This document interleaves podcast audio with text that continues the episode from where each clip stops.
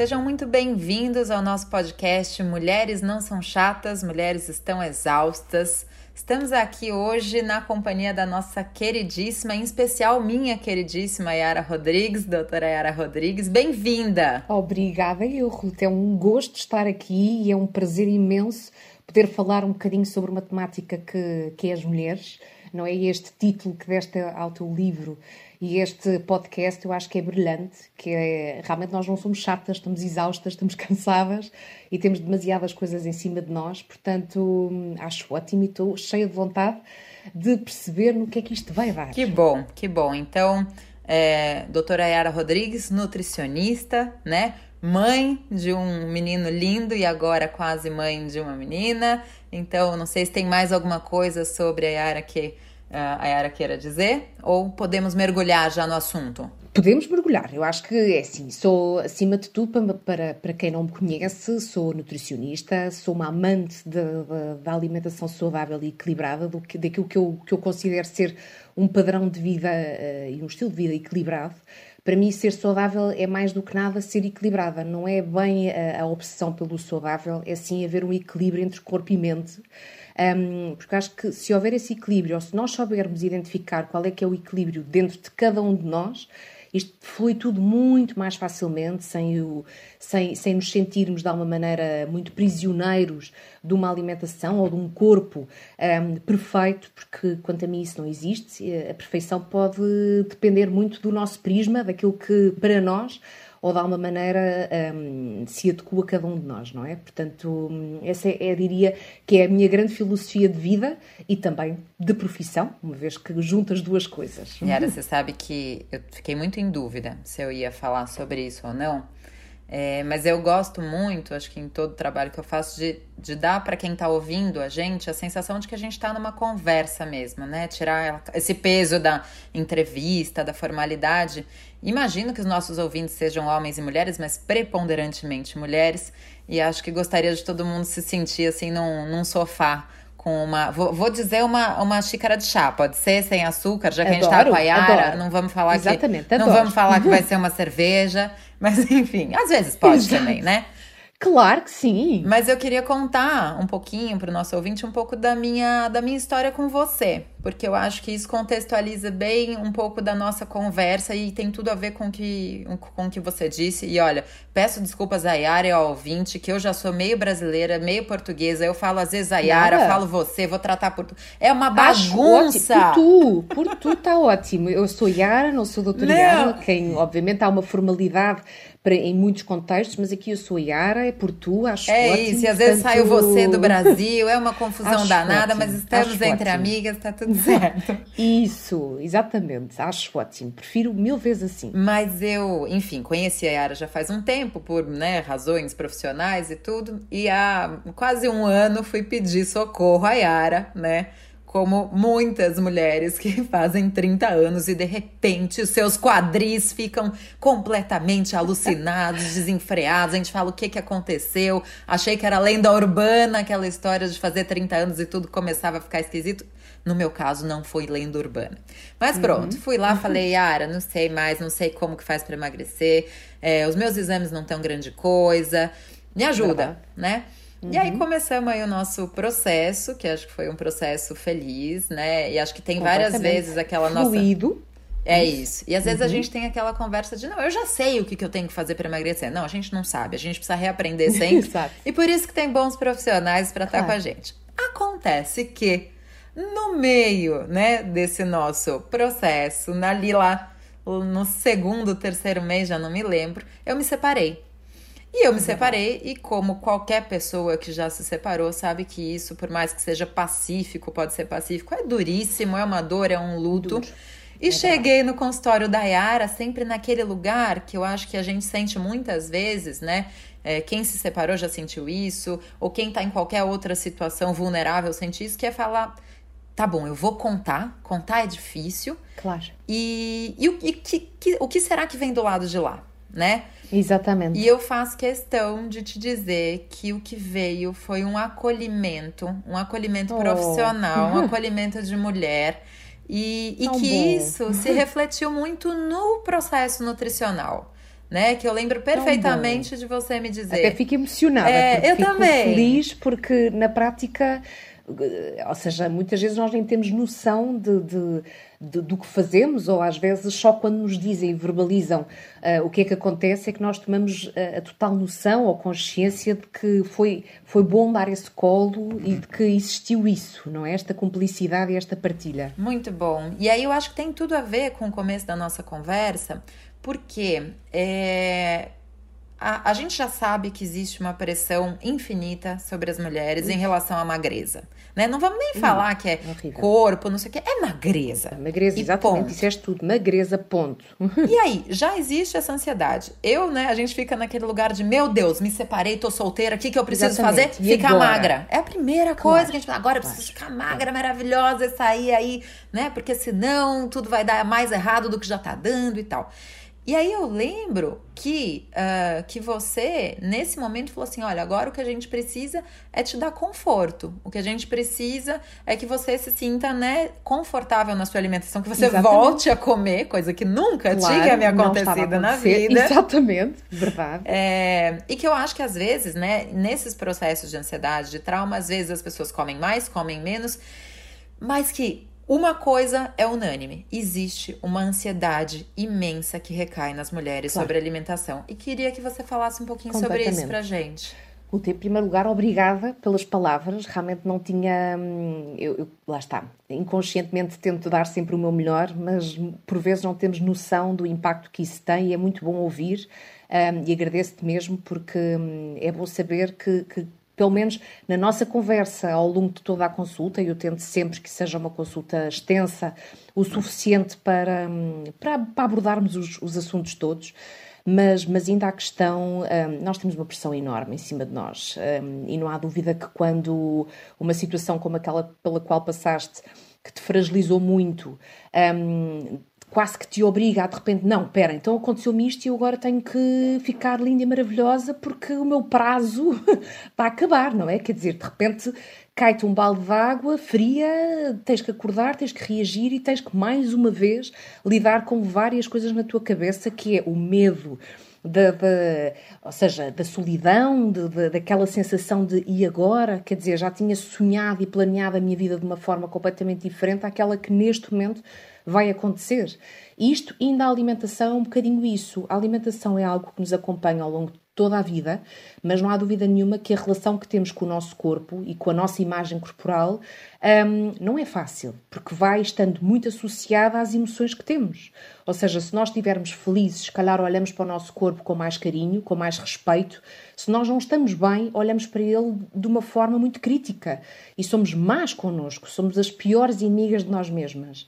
Um, e numa altura de fragilidade, tanto nos pode dar para sermos duríssimas connosco, como relaxar completamente e, e aquela frase do atirar a toalha ao chão e já fui, não quero saber, tudo me corre mal, portanto não é agora que eu vou pensar nisto.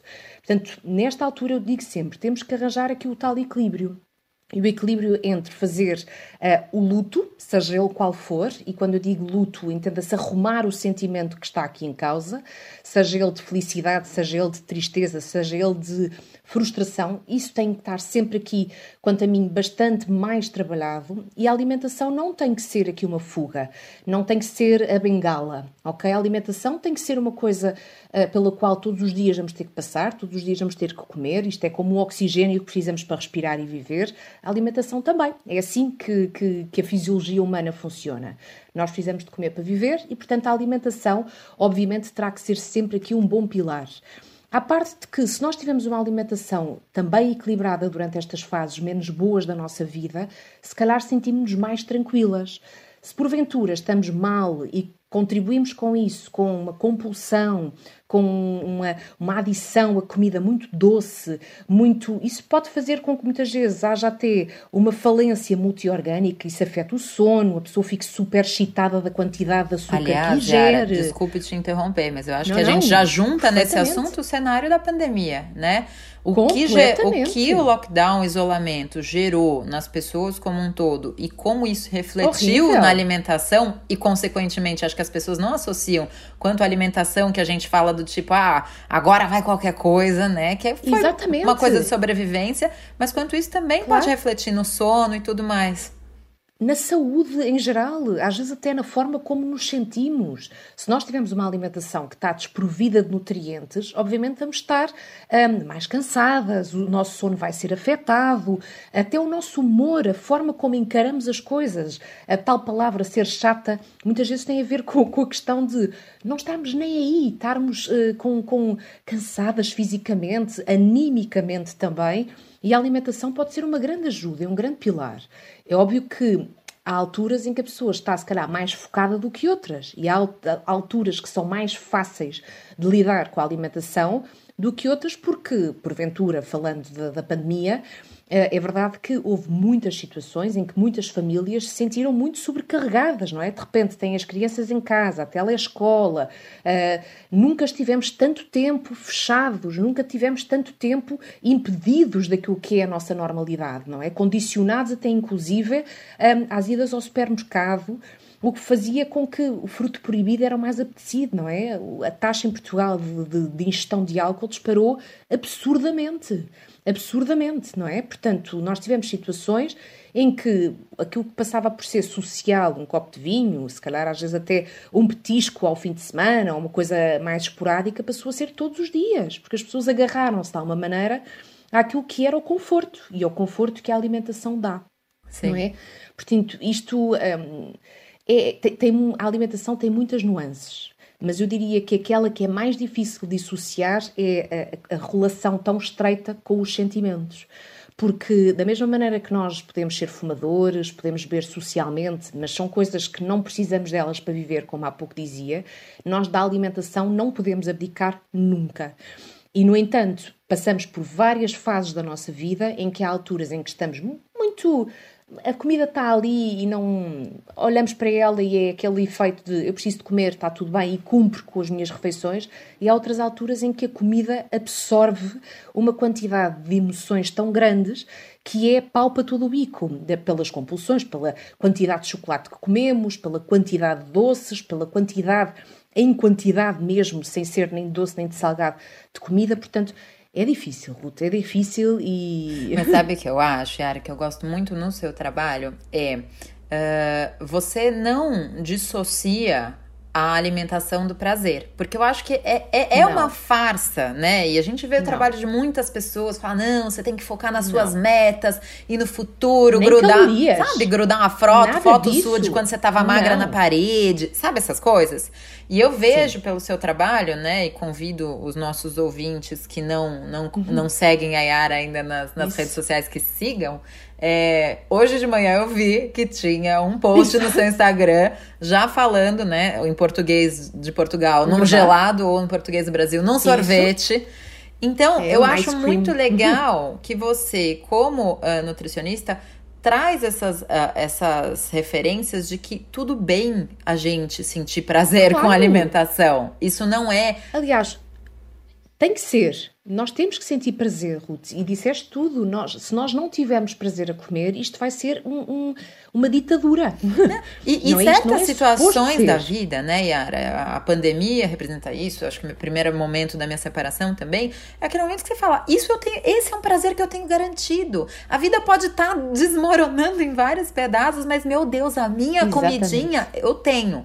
Agora, é muito legal a gente enxergar que dá para ter prazer na alimentação sem precisar, como a gente diz no Brasil, enfiar o pé na jaca. De vez em quando, Isso. tudo bem. Mas o que eu claro. acho muito legal é essa construção de que uhum. prazer e cuidado podem super andar de mãos dadas, desde que a gente tenha um pouquinho de boa vontade, paciência e consciência, né? Sempre, sempre. Disseste tudo uh, no sentido em que eu acho que fazer dieta eu associo sempre àquela. Um, estar no hospital, não é? Uma coisa de doente, uma coisa de, de obrigatoriedade, de uma coisa até transitória. Não é? Ninguém quer estar de dieta uma vida inteira. Deus me livre só de pensar nisso, acho que começo já a, a, a ficar aqui a, a tremer. Uh, eu quero ter um estilo de vida saudável, quero me sentir bem com o meu corpo, mas também quero ter prazer com o que como. E este equilíbrio é uma coisa que nem sempre é fácil de atingir. Não vou dizer que seja uma coisa fácil. Eu própria construo o meu equilíbrio há anos, desde que se calhar tenho noção de. de um, quando eu digo noção de, de olhar para mim enquanto mulher e deixar de me um, de criticar tanto em relação ao meu corpo, porque já houve muitas fases na minha vida, não é? Eu já houve fases em que eu não estava nem aí porque sempre fui magrinha e de repente vejo as minhas amigas todas muito preocupadas com o corpo e estamos gordas, estamos isto, estamos a colar. Um, e de repente começa a haver essa pressão, a pressão de por causa dos rapazes, a pressão por causa das raparigas, um, da sociedade em si, de nos caber aquela roupa, etc. E quando damos por nós, percebemos que hum, efetivamente, se calhar temos que ir construindo uma relação muito próxima entre aquilo que é prazer de comer e o estar bem connosco. E isso não invalida que, para mim, não há o dia do lixo, por exemplo. Não, não, não, não sou a favor desse dia. Como quem diz, os outros dias não prestam e o único dia que vale a pena viver é a refeição da asneira ou o dia da asneira. O que é isso? Então o, resto dos dias são, são isso é uma porcaria. Nada é bom naqueles outros dias porque temos que estar em dieta e no dia da jaca ou no dia da asneira é que nós podemos ser felizes. Não, isso para mim não é equilíbrio. Isso para mim é viver escrava de uma alimentação que está exclusivamente dependente de calorias e de muito ou pouco. Não, é sempre, tem, deve ser sempre bom, vamos apostar naquilo que os olhos veem, naquilo que os olhos comem, que eu acho que os olhos comem muito, às vezes até mais do que a boca, porque o tempo que a pessoa olha para a comida, se calhar, é maior do que aquilo que a saboreia, porque o tempo à mesa pode ser infinito, mas o, o ato de comer em si não é assim tão longo, não é? Agora, no nosso, no nosso imaginário, na nossa cabeça, esse é um, um todo um dia, Sim. vários dias, não é? E, portanto, é difícil dissociar uma coisa da outra. E, Yara, eu acho que você tocou num ponto bem importante é, quando você falou, né? De que você sempre foi magrinha e, e tem pessoas cuja natureza é diferente. Eu acho que isso é uma coisa super importante da gente entender enquanto Sim. mulheres, que é uma coisa chamada genética, né? Muitas vezes a gente fala assim, ah, a gente se compara com a mulher do, do, do anúncio do biquíni, e não, não é para se comparar isso. com ela.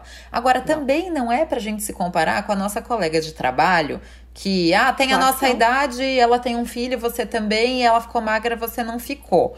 Bom, né, tem várias coisas aí pra gente analisar. Vários fenômenos. Mas lembrar que não dá, né? Claro. Não dá. A gente, eu acho, imagina você como referência, né? Você como referência de alguém que já é mãe. É claro que você mostra a importância com a sua alimentação, a sua rotina de exercício, mas tem genética também, Isso. né?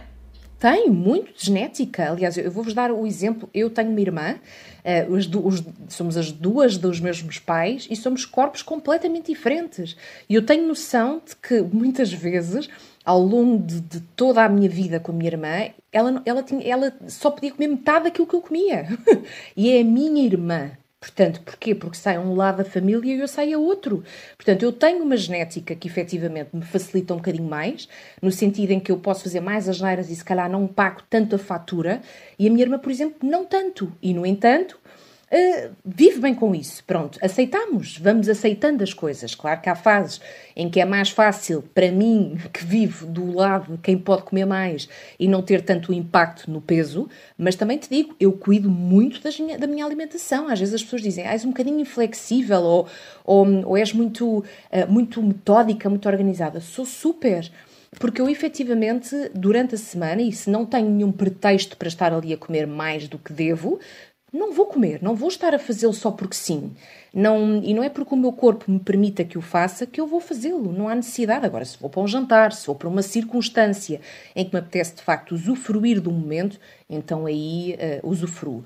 Mas isto para dizer que cada pessoa é uma pessoa e não vale a pena compararmos nem com a vizinha, nem com a colega do lado, nem com a irmã, nem com nada. Cada um de nós tem uma genética, tem um padrão de corpo que, obviamente, uh, está muito associado ao metabolismo não é? E à forma como queimamos e gastamos essas calorias, e isso, enfim, é, varia muito. Portanto, estar a comparar é só nos desgastarmos mais uma vez com uma coisa que não é possível controlar.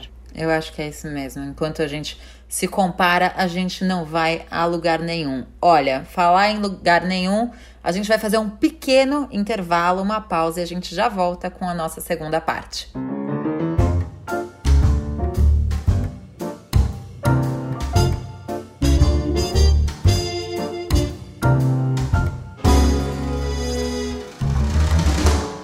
Sejam bem-vindos à segunda parte do nosso podcast Mulheres Não São Chatas, Mulheres Estão Exaustas. Hoje aqui com a nossa querida Yara Rodrigues, falando sobre corpo, magreza, pressão, nutrição, comida, prazeres.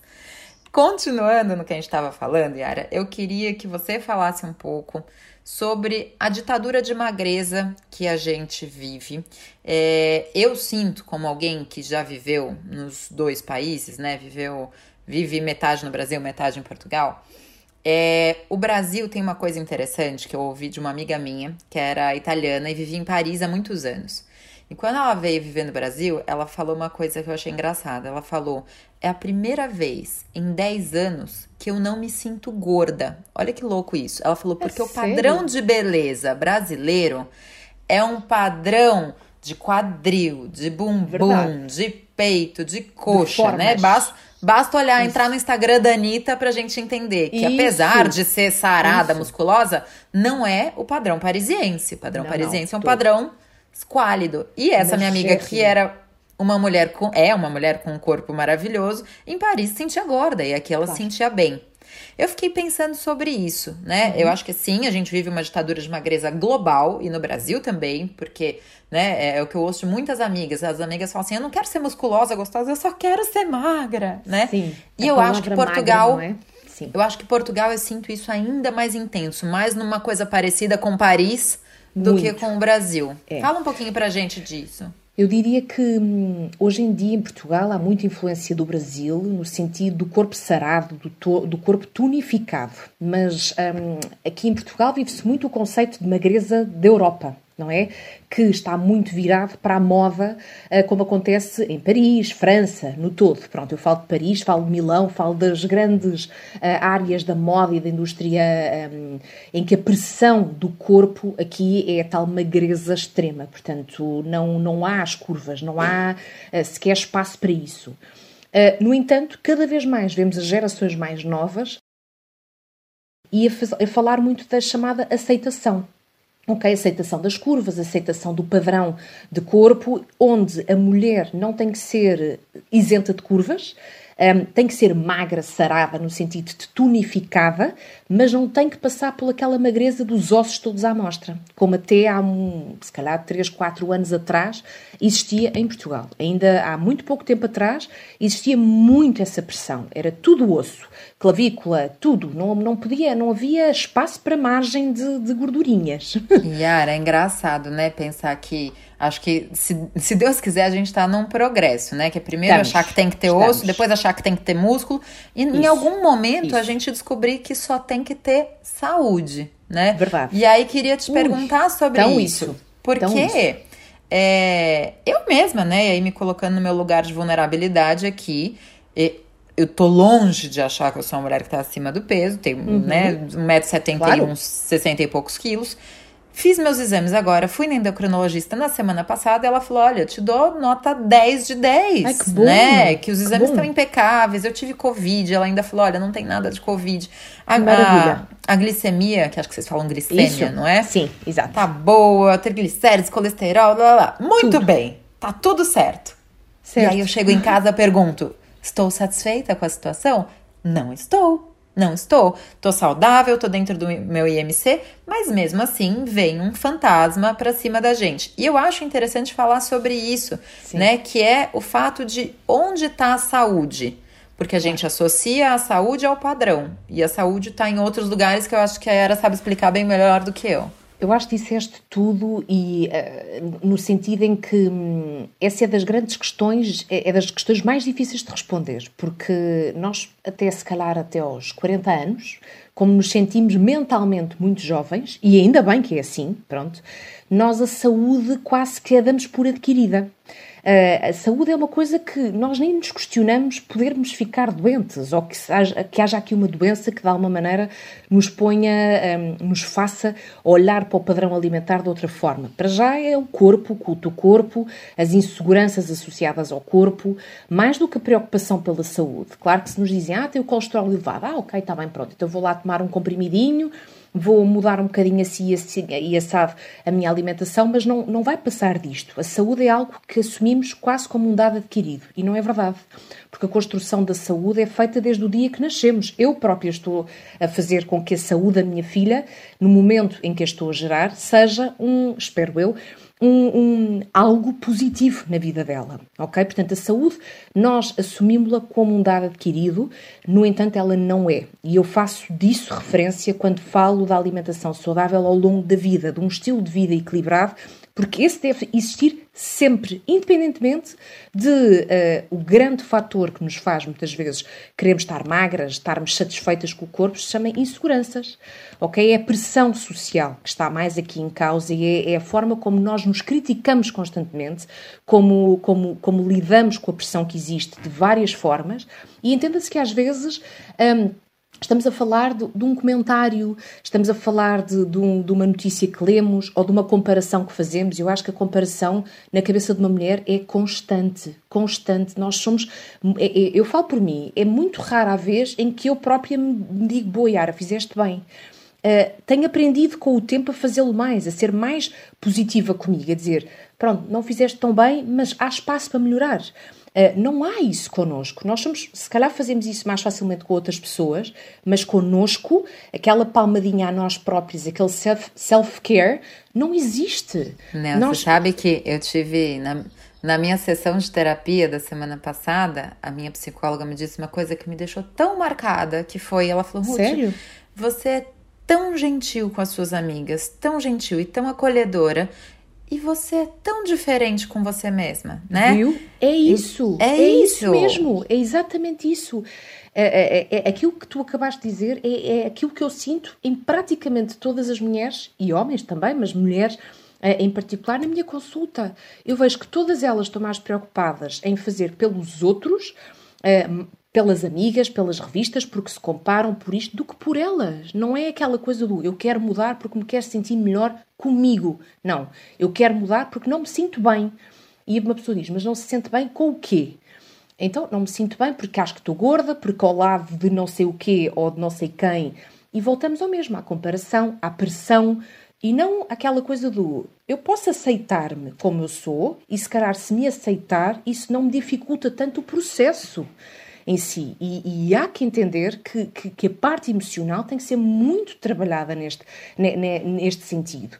Porque a magreza ou o culto do corpo só existe se a pessoa efetivamente estiver bem e fizer pelos resultados de. de, de, de ou seja, como é que eu ia dizer? Se, se fizer pelos objetivos ou pelas razões certas. Ok? Isso sim faz a diferença. A tua psicóloga falou-te da questão de um, é importante que nós sejamos tão generosas com os outros como devíamos ser connosco. Essa sim, isto não devia ser unilateral, devia ser bilateral e principalmente mais até na nossa direção do que nos outros.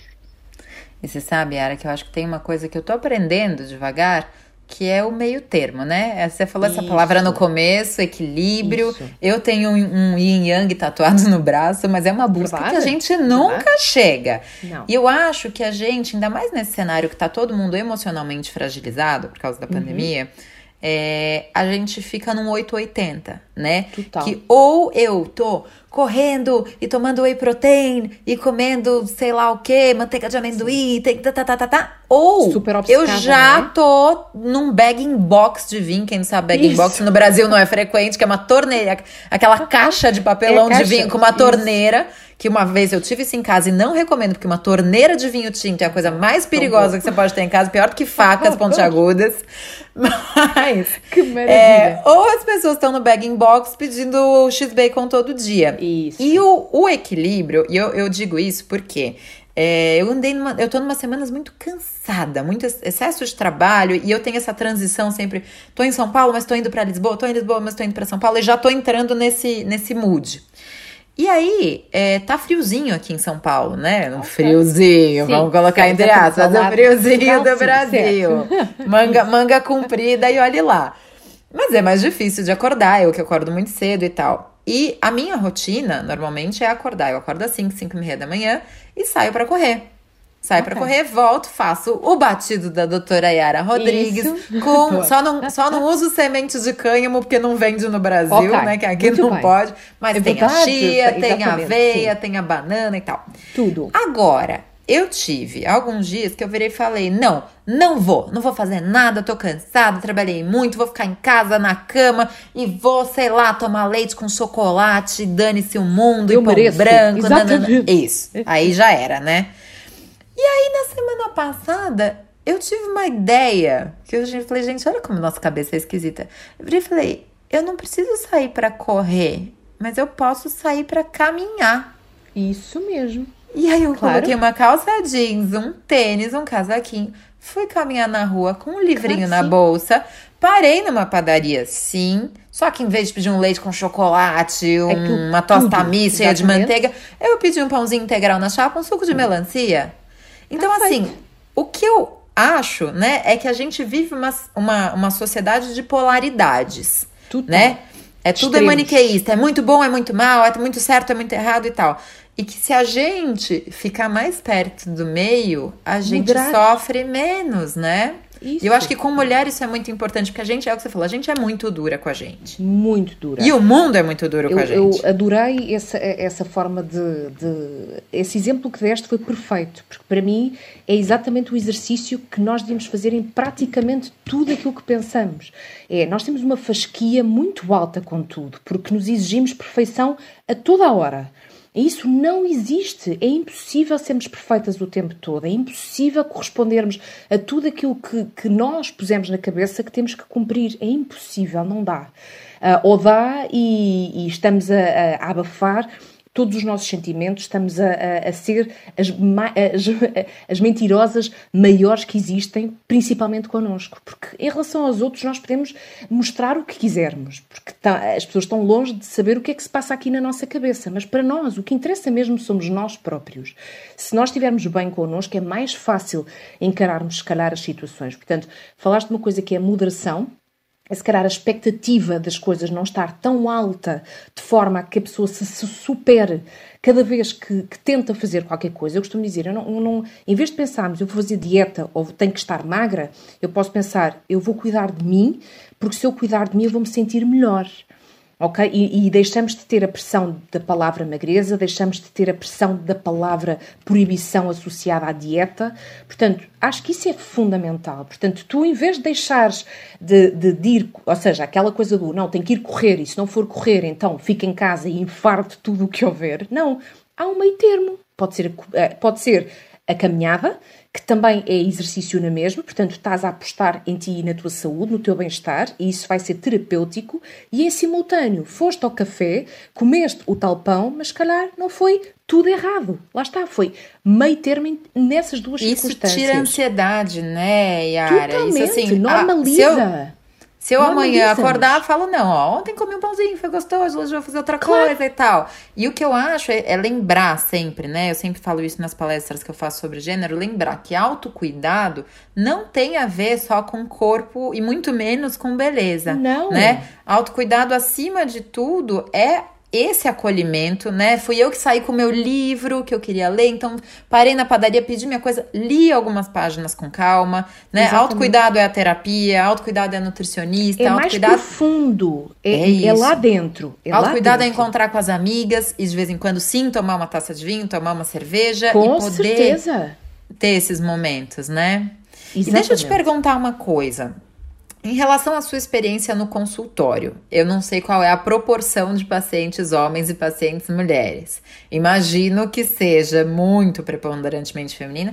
E eu queria é. te perguntar: é, a que você atribui isso? Acha que é, é é uma questão ainda da gente falar que os homens não cuidam da própria saúde, que os homens não estão ligando, ou tem mais a ver com a parte estética? Tem muito a ver com a parte estética. Ah, é verdade que nos últimos anos sinto uma maior preocupação dos homens, até em faixas etárias mais uh, aos 30, aos 40, até jovens mesmo. Sinto que há aquela palavra metrosexual uhum. que se usa muito, portanto, uma maior preocupação com a estética vai havendo cada vez mais, porque hum, se calhar também os homens se comparam, começaram começaram-se a comparar mais nas gerações mais novas do que o que faziam antes, porque há um maior culto do corpo também para o, para o homem sarado, para o homem tonificado. Pronto mas continua a ser, se calhar, 30% um, daquilo que representa os restantes 70% mulheres, não é? E aqui diria que um, tem muito, muito a ver, acima de tudo, com a pressão. Ok? Tem mesmo a ver com a pressão social, tem mesmo a ver com. Um, eu acho que os homens não são mais básicos, e atenção, não digo isso no sentido negativo. Eu gostava de ser mais básica, às vezes, no meu próprio pensamento, que é ou sim ou não. Ponto. Não tem que haver sempre um sim, mas. Na nossa cabeça há sempre quase um plano B, C, D, E, Z. Como quem diz, nós, se não. Eles é, ou sim ou não, ou funciona ou não funciona, ou se faz ou não se faz. E se calhar não procuram tanto uh, outras, outras respostas. Ok? Ou fazem ou não fazem. Eu sinto que os homens que chegam à minha consulta, quando lá vão por eles, que não pelas mulheres, ou pelas mães, ou por nenhuma outra razão, eles vão para lá com uma missão, que é fazer. E, portanto, vão cumprir. Ponto. Eu sei sempre, eh, quando vem um homem, eu digo: pronto, é, é certo que isto vai correr bem. Até vê-se logo pela postura de, olha, venho para aqui, não me estou a sentir bem com a minha barriga, ou tenho as minhas análises assim assado, um, e vamos então, o que, é que, o que é que eu tenho que fazer? e não questionam Ruth. Não questionam uma vez. Aquilo é do princípio ao fim. Depois, numa segunda consulta, podem dizer: Olha, fiz tudo, mas não adoro isto mas não deixaram de fazer.